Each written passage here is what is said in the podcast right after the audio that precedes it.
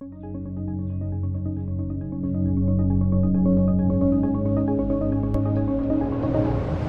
gente, tudo bem? Feed de Negócios, Grupo Arauto, com mais um bate-papo muito especial.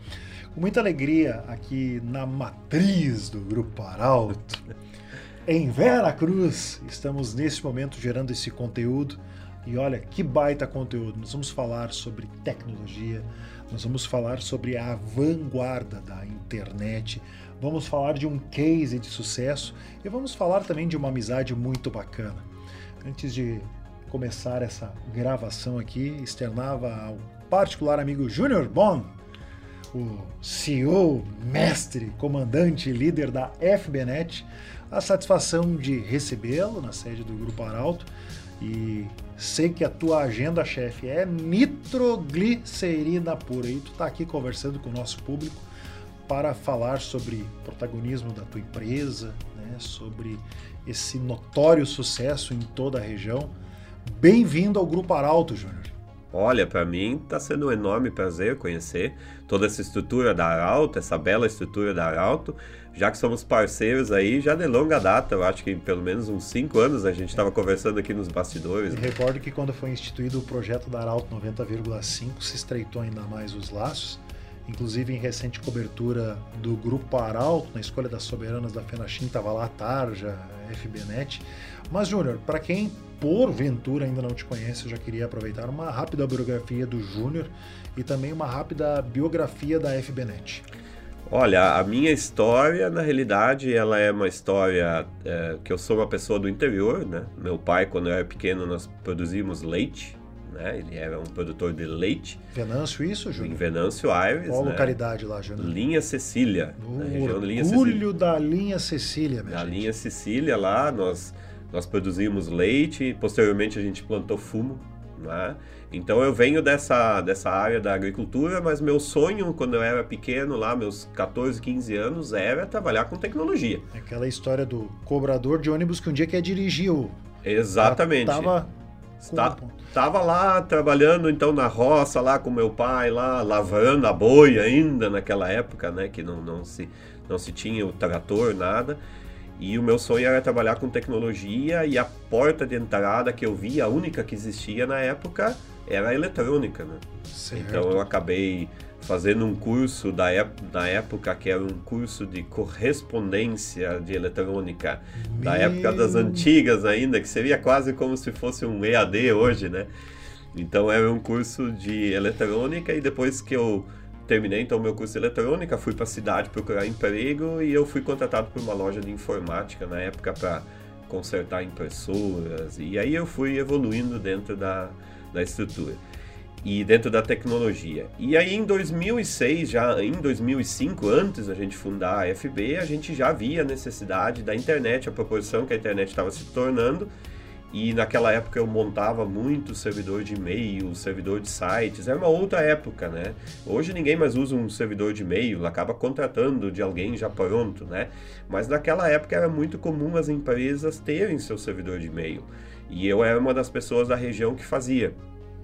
Então, a gente foi vendo que a internet existia na cidade, né, numa menor quantidade, e no interior não existia nada. E pensamos, não, vamos dar um jeito de levar a internet para o interior, né? E compramos uns equipamentos na época via rádio e colocamos lá na- no morro do meu avô, lá na época, a primeira torre. E assim nasceu a FBNet. A gente ficou um meio ano testando a tecnologia. Por que FB? FB vem da, da- do, no- do sobrenome dos sócios da época. Que era o meu, né? Que é Bon, né? Por isso que tem o B. E o F de Fry, que foi meu sócio na época. Certo. E aí fundamos o nome FBNet. Mais tarde eu acabei comprando a participação dele, né? Fiquei como único da empresa, mantivemos o nome e começamos realmente a expandir naquele momento. Né? A gente, em questão de após a compra, a separação lá, em dois anos a gente dobrou o tamanho da empresa. A gente começou a organizar muito mais a empresa, investir muito mais. Ah, Dois anos após a da, da compra da parte lá que fiquei como proprietário, a gente já começou a investir em fibra ótica. Hoje A gente se arrepende um pouco de não ter investido um pouco antes, né? Mas no início a gente nunca sabe a que rumo uma tecnologia vai tomar. E aí nasceu a FBNet, a gente foi expandindo. Hoje atendemos Seria uma das minhas perguntas. São quantos municípios hoje? Eu, é, eu não lembro agora se são 15 ou 16 municípios a gente atende. E a base estrutural? Recentemente até lhe fiz uma visita nos últimos dias em Venâncio Aires, uma robusta estrutura, mas também com unidades de apoio no entorno, né? Isso. A, a parte de suporte técnico ao cliente, a, quando o cliente liga ao telefone ou chama no WhatsApp, ela é toda centralizada em Venâncio Aires, porque ela não, não tem necessidade de estar tá espalhada essa estrutura. Mas, obviamente, a estrutura técnica, a parte de atendimento técnico ao cliente, ela é espalhada. Então, nós temos sede em Teutônia, nós temos sede em Estrela, nós temos em Lajeado, temos em Venâncio, que é toda, todo o nosso time técnico que ele fica, então, mais próximo do cliente. Caso tenha um, um chamado técnico de reparo em Teutônia, o técnico não precisa se deslocar de, uma, de um município vizinho, já está lá em Teutônia. E aí municípios menores, por exemplo, a gente atende, por exemplo, Fazenda Vila Nova. Então não é necessidade de eu ter um técnico especial lá, porque Teutônia fica pertinho de Fazenda Vila Nova. Então nesse caso ele se desloca e é rapidinho, né? Fica perto. A gente tenta manter sempre um raio de atendimento curto, menos de 30 quilômetros, 25 quilômetros da nossa base, exatamente para que esse atendimento seja rápido, né? Então, se a gente for ver 30 quilômetros para Venâncio, já é um atendimento, já é dentro de um raio quase curto, porque o município de Venâncio é tão grande que você se afasta 30 quilômetros da, da cidade. Bom, para quem ainda não conhecia a história do Cidadão, em resumo está aí, Júnior Bom, da FBNet. Mas eu preciso aproveitar a tua presença aqui, vejo que você é um estudioso, está sempre atento às novidades, conhece não só o mercado nacional, mundial. Participou de um congresso dias atrás, aliás, vou começar já dissecando sobre isso. O que, que se fala num congresso de internet no ano de 2023 sobre hoje e projeções de futuro? Acho que a partir de agora fica ainda mais interessante a nossa conversa. Já estava legal até aqui, mas a partir de agora o pessoal vai dar até Sim. um volume lá na, na TV para acompanhar.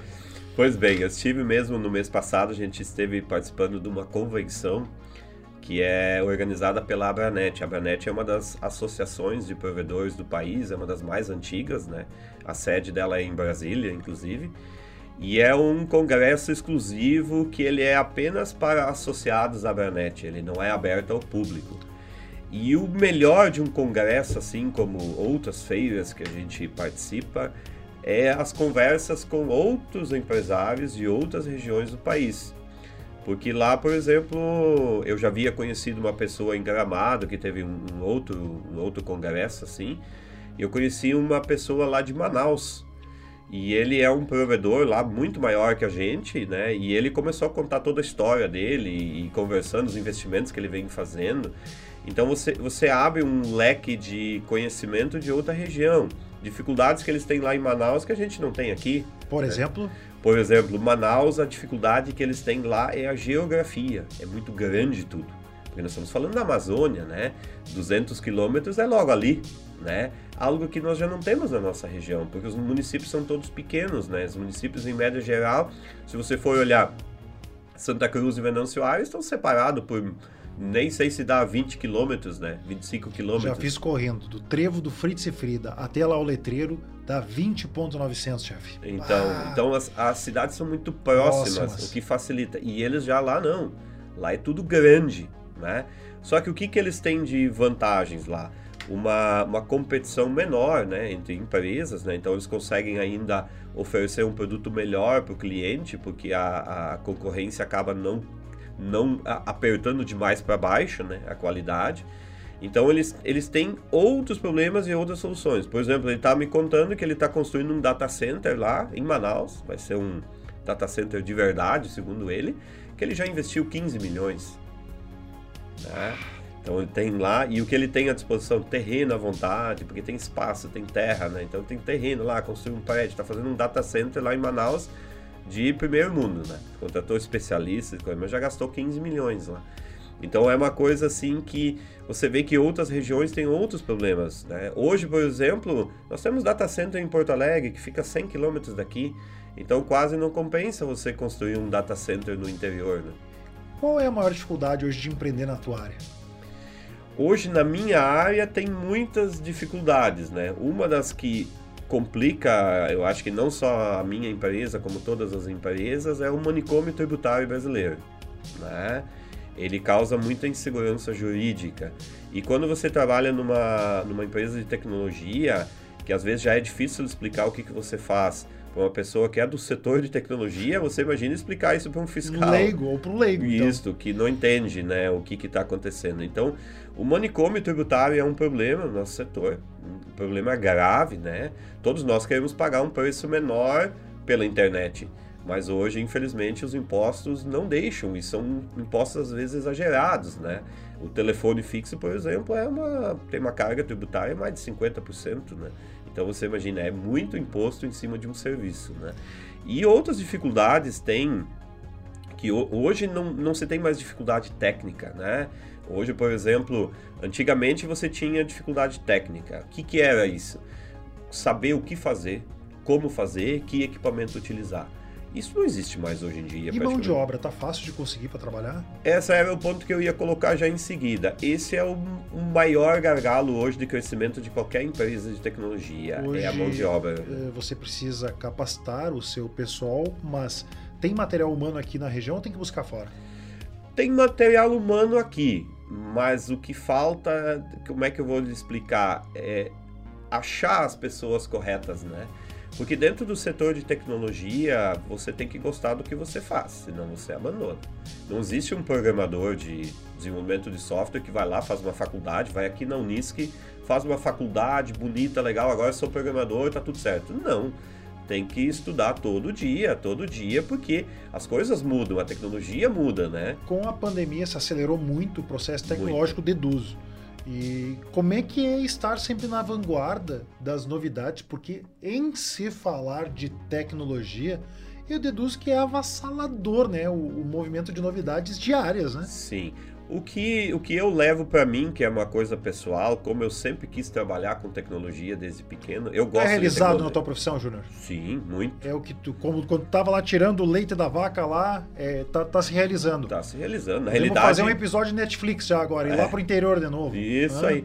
Porque na realidade eu até realizei mais do que eu imaginava, né? Quando eu, tinha lá meus 14, 15 anos, né? Porque meu sonho era trabalhar com tecnologia.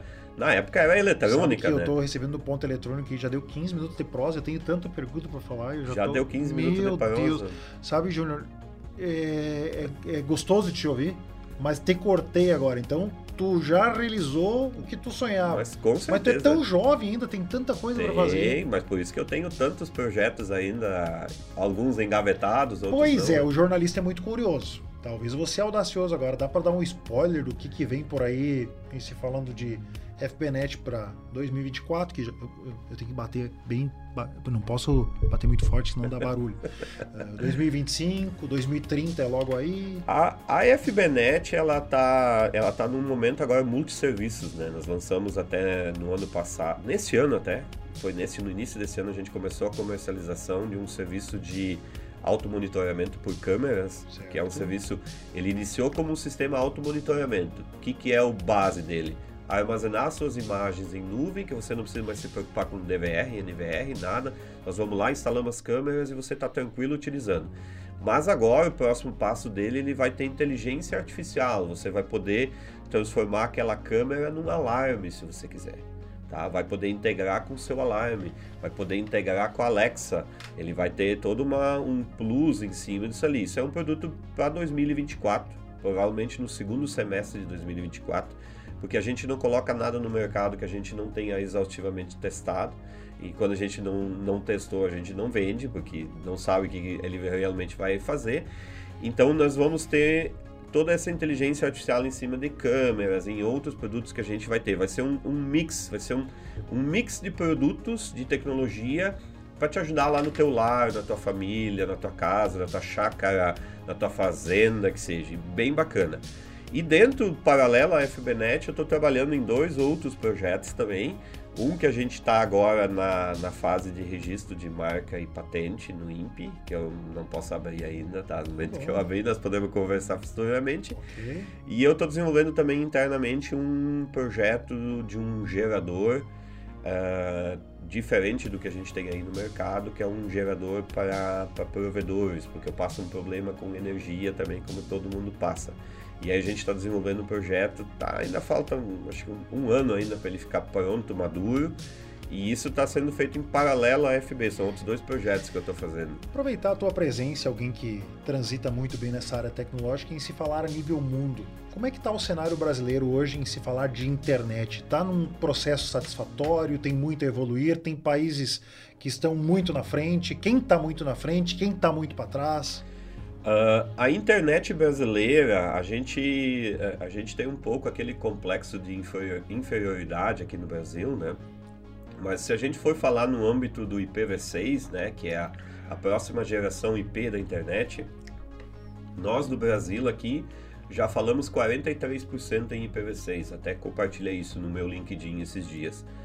E nós somos líder na América Latina aqui, tá? Somos o país mais adiantado. Pelo tamanho nosso, imagina o tamanho do Brasil, mas mesmo assim nós estamos à frente de todos os outros países aqui da América Latina no quesito IPv6. Se falarmos em termos de conectividade de internet, obviamente isso não é uma realidade em todo o país, porque nós não podemos esquecer que o Brasil é um continente, né? Ele é o quarto, se eu não me engano, o quarto maior país do planeta, né? Então ele é extremamente grande. Mas nós somos precursores e muito avançados na instalação da fibra ótica aqui no Brasil, muito mais que muitos países, tá? E países às vezes muito mais desenvolvidos que a gente. Então, aqui no Brasil se difundiu de uma maneira muito rápida nos últimos oito anos, né? Uma maneira muito rápida a implantação da fibra ótica, que hoje é o que é o ápice da conectividade à internet. Não existe nada melhor, nem satélite, nem via rádio, nem cabo ADSL, nem nada disso. A fibra ótica ela é superior a todas essas outras tecnologias. Eu teria tantas perguntas a fazer sobre redes sociais, fake news, que é o pauta assim uhum. tão falada, ampliar a pauta inteligência artificial, mas eu quero voltar lá para o íntimo, o coração do empresário júnior, porque esse bicho de sete cabeças, tecnologia que para muitos causa medo, é um território um tanto quanto desafiador, para aquele gurizão lá do interior, lá do interior, que filme que vem na cabeça e eu vou emendar duas perguntas aqui. Primeiro, se tu teve algum momento desafiador e que tu pensou em desistir, e a que tu atribui o teu sucesso? É a família, é a, é a tua persistência, é a convicção, porque isso é com certeza um aconselhamento de vida aos milhares de espectadores que estão nos brindando. Vai fechar a câmera em ti agora. Agora tu olha lá assim, no fundo lá no dos olhos, é. olha para a câmera com exclusividade. E os tambores. Junior Mon! Eu acho assim, uh, dentro desse quesito do sucesso, eu acho que o segredo também está em não buscar o sucesso. Eu, eu, meu sonho foi trabalhar com tecnologia, independente de qual fosse. E esse é um sonho que eu realizei completamente. Hoje eu tenho um negócio em cima da tecnologia, mas o meu cerne, se eu pudesse não fazer nada administrativo dentro da minha empresa e só ficar trabalhando com a tecnologia, eu estaria muito mais realizado, né? Mas hoje, dentro da minha empresa, também tem as funções administrativas.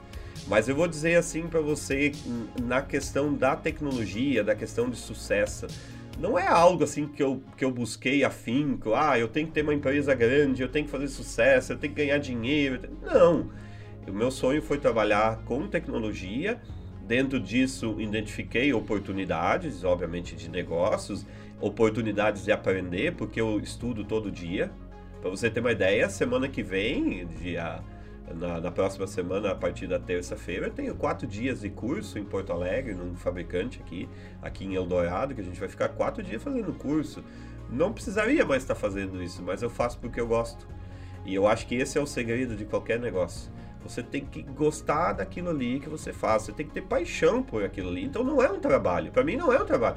Para mim não é um trabalho ir lá na FBNet e fazer algo lá de tecnológico, inventar uma coisa nova. Isso para mim não é um trabalho. Para mim é um trabalho quando eu tenho que ir lá resolver uma coisa administrativa, uma coisa contábil, daí sim, aí se torna um trabalho. Mas a, a eu acho que a, a, a pessoa ela tem que buscar aquilo que lhe faz bem. independente de se é um negócio ou não. Porque eu vejo muitas pessoas, ah, eu vou, vou abrir uma rádio porque rádio dá dinheiro. Eu acho que esse é o pior negócio que você pode fazer. Eu acho que você tem que abrir uma rádio se você tem vocação para aquilo ali. E os desafios que vêm no meio do caminho não vão te afastar daquele objetivo, né? E se eu pensei em algum momento em desistir, nunca. Isso nunca foi uma coisa que passou na minha cabeça assim. E tive muitas dificuldades já assim. Às vezes a gente olha para os outros ah, olha, aquele cara lá, olha, só teve sorte na vida. É porque ninguém me viu lá, né, na chuva, carregando bateria, morro acima, para não deixar o sistema cair. Ninguém me viu, né? Porque era de noite, estava chovendo, né? Isso ninguém me viu. Mas eu nunca pensei em desistir, não. Júnior Bon, nos brindando com a visita. Foi uma experiência boa estar aqui no Grupo Arauto, nesse bate-papo? Ótimo, ah, ótimo. Temos falou, que repetir. Falou bonito, viu? Olha. Esse programa na íntegra, tá aqui o QR Code para você acompanhar. Muito obrigado, Júnior, pela presença. Que Papai do Céu siga abençoando o senhor, o seu time e que a gente veja por muitos e muitos anos esse nome brilhando cada vez mais. Parabéns, família Benetti. Obrigado. Show de bola. Mais um episódio do Feed Negócios com a chancela do Senac. Alô, toda a turma do Senac, muito obrigado por abraçar o nosso projeto. Até o próximo capítulo. Tchau!